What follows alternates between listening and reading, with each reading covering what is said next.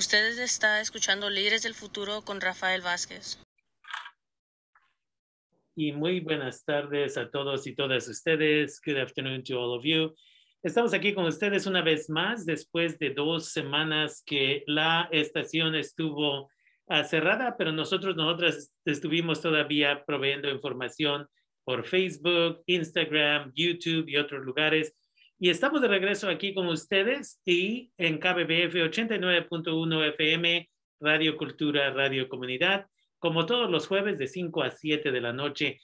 Empezaremos como siempre con el señor Mejía y vamos a hacer esto en español, luego lo vamos a hacer en inglés. Buenas tardes, señor Mejía. Buen, uh, bonito año uh, ah, 2022. Está empezando con lluvia, pero también tenemos la pandemia. Este ya es el tercer año que vamos a tener la pandemia.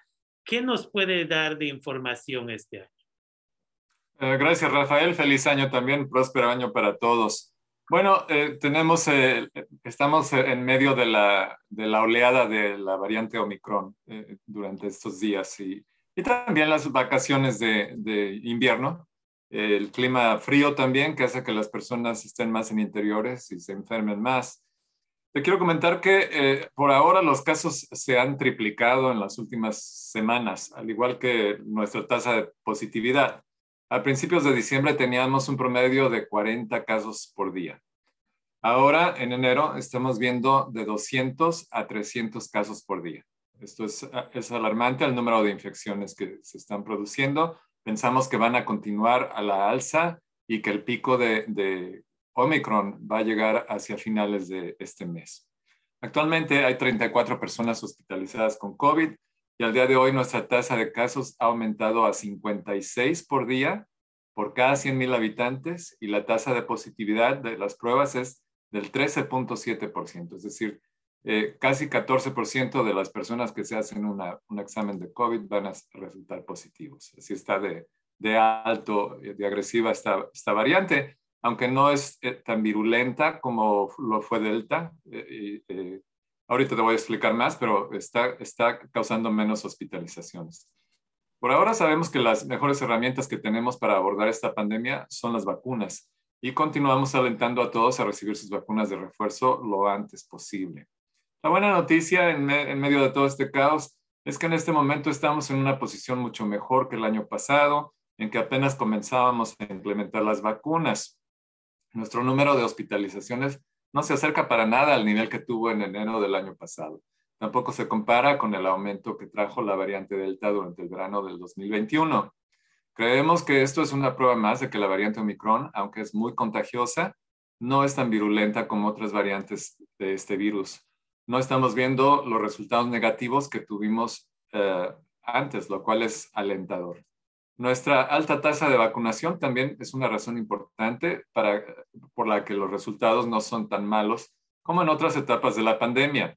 La comparación de nuestra población vacunada y no vacunada muestra que las personas no vacunadas tienen cuatro veces más posibilidades de infectarse con COVID-19, tienen 17 veces más probabilidades de ser hospitalizadas y 14 veces más probabilidades de morir por causas asociadas con COVID-19. Eh, con muchas personas resultando positivas en estos días, existe cierta confusión sobre qué hacer si uno ha contraído COVID-19.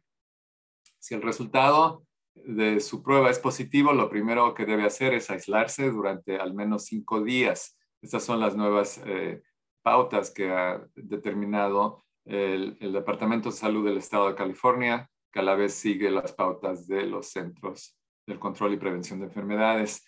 Ah, hágase una prueba después de cinco días de estar en casa y si la prueba es negativa, entonces usted puede poner fin a su aislamiento. Si no puede hacer la prueba, puede finalizar su aislamiento después de 10 días en caso de que no tenga síntomas. Si, utilizó una prueba eh, de COVID en su casa, que las pueden comprar en las farmacias, hacerlo en su casa, les pedimos encarecidamente que informe el resultado al Departamento de Salud del Condado. Esto es muy importante para saber si le estamos dando la batalla a Omicron o si nos están ganando para llevarle recursos a la comunidad. Entonces, esto es importante reportar el resultado. Sea negativo o sea positivo, hay que reportarlo. El teléfono es el 707-565-4701, que es nuestra línea en español, donde eh, los podemos atender con esto, 707-565-4701. Las personas que están completamente vacunadas no necesitan ponerse en cuarentena después del contacto con alguien que tenga COVID-19, a menos que tengan síntomas. Sin embargo, las personas completamente vacunadas deben hacerse la prueba de de 5 a 7 días después de su exposición, incluso si no tienen síntomas, y deben tener, deben usar una máscara al interior de lugares públicos durante 14 días después de la exposición o hasta que el resultado de la prueba sea negativo. Las personas no vacunadas deben de quedarse en casa durante 14 días después de su último contacto con una persona que tiene COVID-19. Si tiene síntomas, aíslese de inmediato y comuníquese con su doctor o proveedor de atención médica. Recientemente se, han realizado varios cambios en las pautas de salud, así que revisemos ahora la guía más actualizada. En primer lugar, se requieren máscaras en todos los entornos públicos cerrados, independientemente del estado de vacunación. No hay exenciones ah, por ahora al requisito de máscaras para grupos estables de personas vacunadas. Teníamos una excepción, se ha removido por los niveles que estoy mencionando del virus tan altamente esparciéndose en estos momentos. Usar una máscara aprobada como la mascarilla quirúrgica o la, N95, eh, pero sobre todo que les ajuste bien en la cara, sigue siendo una de las formas más fáciles de prevenir la, la propagación del virus. Las mascarillas de tela no están respondiendo muy satisfactoriamente contra Omicron como lo hacen las mascarillas quirúrgicas, la KN95 y la N95. Y también es importante recordarle a las personas que la máscara debe cubrir nariz y boca, no nada más la boca, que vemos eso en todos lados, que la gente no se cubre la nariz, nada más la boca. Hay que cubrirse nariz y boca porque si no, no sirve de nada. Los Centros para el Control y la Prevención de Enfermedades también actualizaron las pautas de cuarentena y aislamiento, acortando el tiempo de 10 a 5 días. Hasta ahora hemos administrado también, eh, por otra parte, 900 mil dosis de vacunas. Este, seguimos, estaba mencionando al inicio, hay una cantidad muy importante ya de, vacunas aplicadas. Esto representa el 77% de la población elegible de 5 años o más que está completamente vacunada y hay otro 8% que está parcialmente vacunada. Eh, nuestras clínicas de vacunación pediátrica en las escuelas se, reanudaron estas semanas después de tomar un descanso en las vacaciones. Eh, mañana viernes, mañana viernes que es el día 7, van a estar abiertas eh, en la, aquí en, la ciudad de Santa Rosa, en la escuela primaria Lincoln, de 2 y media a, a 5.30 de la tarde. Eh, después tenemos otra el día 11, que va a ser el próximo martes de 4 a 8 en, en en Ronet Park, en Rancho Cottage. Y después el día 12, que es el próximo miércoles, de 2.30 a 6.30 de la tarde, también en Santa Rosa, en la Comstock Hilliard Middle School. Y para ver un detalle más, más eh, completo de qué clínicas están abiertas durante todo este mes, eh, los invitamos nuevamente a que visiten la página de la Oficina de Educación del Condado de Sonoma, que es la SCO y se escribe scoe.org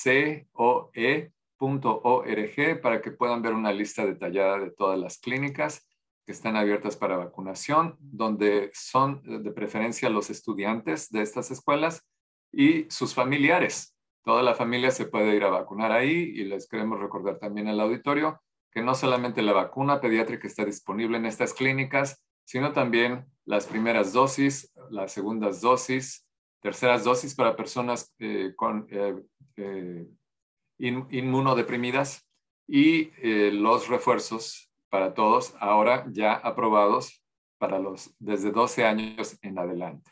Se pueden poner ya su vacuna. Siempre los de 12, los de 12 a 15 apenas se abrió el día de hoy y tienen que haber pasado cuando menos cinco meses desde que se completó su ronda de vacunación para estos muchachos. Eh, para las demás personas, eh, como ya hemos visto, son seis meses, cuando menos, o, si se pusieron Pfizer o Moderna, o dos meses si se pusieron la, la serie de Johnson Johnson. También todas estas clínicas son completamente gratuitas y no se necesita hacer cita, ni se necesita identificación, ni el estado migratorio eh, tiene que ver con la vacunación. Lo pueden hacer libremente. Y lo único que puedo añadir ahí al señor Mejía es nada más que todavía se están necesitando voluntarios y voluntarias bilingües de la comunidad. Ah, yo voy a estar mañana allá en la Lincoln Elementary asistiendo como parte del apoyo de una, una, ¿cómo se llama? Ah, el trabajo que hemos estado haciendo como líderes del futuro y humanidad, terapia y servicios de educación, uh, juntos, juntas hacia la salud es el nombre de la campaña. Entonces ahí vamos a estar apoyando un poco y vamos a estar también en la Cali, uh, no en la Cali, pero en la César Chávez Language Academy la siguiente semana. Y todavía hay necesidad. Para mañana que yo escuché, todavía se necesitaban otros dos uh, voluntarios, voluntarias bilingües. Entonces se le invita a la comunidad que por favor tienen que ser mayores de 18 años no importa su estatus migratorio, pero sí tienen que hacer este proceso para asegurarse que entiendan la importancia de la participación, a la importancia de ser respetuosos, respetuosas durante el proceso, de recibir a gente y todo lo demás. Así es. Eh, es, muy bueno que lo recuerdes también, porque de verdad se necesitan muchos voluntarios todavía. Eh, por ahora, eh, para todos estos muchachos, de, todos estos niños de 5 a 11 años, eh, eh, la vacunación sigue progresando. Ahora ya hay un 22% de todos estos niños, que son 37 mil aquí en el condado, completamente vacunados y hay otro 15% parcialmente vacunado. Por lo que estamos muy avanzados en el objetivo que se tiene entre el condado y, la Oficina de Educación de vacunar cuando menos al 50% de estos, de estos eh, niños para finales de este mes en el frente de las vacunas de refuerzo, hemos administrado más de 160 mil vacunas de refuerzo a residentes elegibles de 16 años o más, proporcionando una protección importante contra la variante Omicron, que es altamente contagiosa. Eh, esta semana, como ya les mencionaba, los CDC ya aprobaron el, el, refuerzo para los niños de 12 a 15 años, siempre y cuando hayan pasado cinco meses desde que se pusieron su segunda dosis. Como todos los demás refuerzos, lo pueden pedir directamente con su doctor o lo pueden hacer a través del internet y eh, ponerse el refuerzo en alguna de las farmacias cerca de donde viven. Si van a myturn.ca.gov y hacen su cita ahí mismo. Y si no, pues en las clínicas que estamos mencionando en las escuelas también o en las clínicas comunitarias. Hay, hay, hay abundancia de vacuna hay abundancia de refuerzos y hay muchos lugares donde hacerlo. También pueden visitar nuestra página del condado, socoemergencia.org, donde pueden ver también una lista detallada de los lugares donde hacerse eh, la prueba de COVID, donde ponerse las vacunas y mucha eh, información más acerca de recursos. Eh, bien, dicho esto, algunos de nuestros hospitales y clínicas están luchando con la escasez de personal debido a enfermedades o a la necesidad de seguir los protocolos de COVID por lo que alentamos a todos a ayudar a prevenir la propagación de COVID en, nuestra comunidad, recordándoles que hay que mantener su distancia social, usar sus máscaras cubriéndose nariz y boca, evitar las conglomeraciones, manteniendo las reuniones que tengan eh, con otras personas, preferiblemente que sean pequeñas las reuniones, y si es posible háganlas al exterior. Yo sé que estamos en temporada de frío, pero pueden organizarse para hacerlo durante el día, eh, no exponerse mucho al frío tampoco, pero es mejor que hacerlo en interior. Y si están al interior, recuerden abrir las, puertas o ventilar la habitación donde se encuentren. Hay que ponerse su vacuna de refuerzo y si todavía no lo hacen, por favor pónganse su primera y su segunda ronda de vacunación. De nuevo, visítenos en socoemergencia.org o nos puede llamar también al 707-565-4701, donde le atenderemos con mucho gusto en español y hasta ahí llega mi reporte por el día de hoy. Muchas gracias una vez más por toda la información y porque una vez más la gente debe de hacerse el examen de COVID. Mucha gente salió durante los días festivos, visitó a otras personas, hablamos acerca de esto en la, el video que hicimos la semana pasada. Nada más recordándole a la gente, también estamos esperando miles de exámenes individuales de vacunas para que podamos compartirlos con la comunidad. Pero una vez más, es importante de que entre más nos mantengamos en casa, al, you lejos de otras personas como en restaurantes y todo eso, menos la probabilidad de que nos vayamos a enfermar. Y con eso es, le agradezco. Es muy, muy cierto. Y además que, la, que, hay que recordar que está muy limitado ahora la, el, el, acceso a pruebas de COVID, porque es un problema nacional, no hay en todos lados. Este, el presidente Biden prometió 500 millones que están en proceso de fabricación y de llegarnos, pero no nos han llegado todavía. Entonces, lo mejor ahorita es todas estas medidas de precaución, que es eh, el equivalente de los remedios caseros. No hay que tomar medicina, nada más hay que cuidarse, hay que quedarse en casa y ese es el remedio casero que funciona mejor para no exponernos. En, en, en la medida que nos exponemos más al público en estos días precisamente, es donde tomamos mucho más riesgo. Entonces yeah. hay que evitar esos riesgos. Muchas gracias una vez más por esa información y vamos a hacer la versión en inglés Con eh, mucho un poco más breve. Thank you.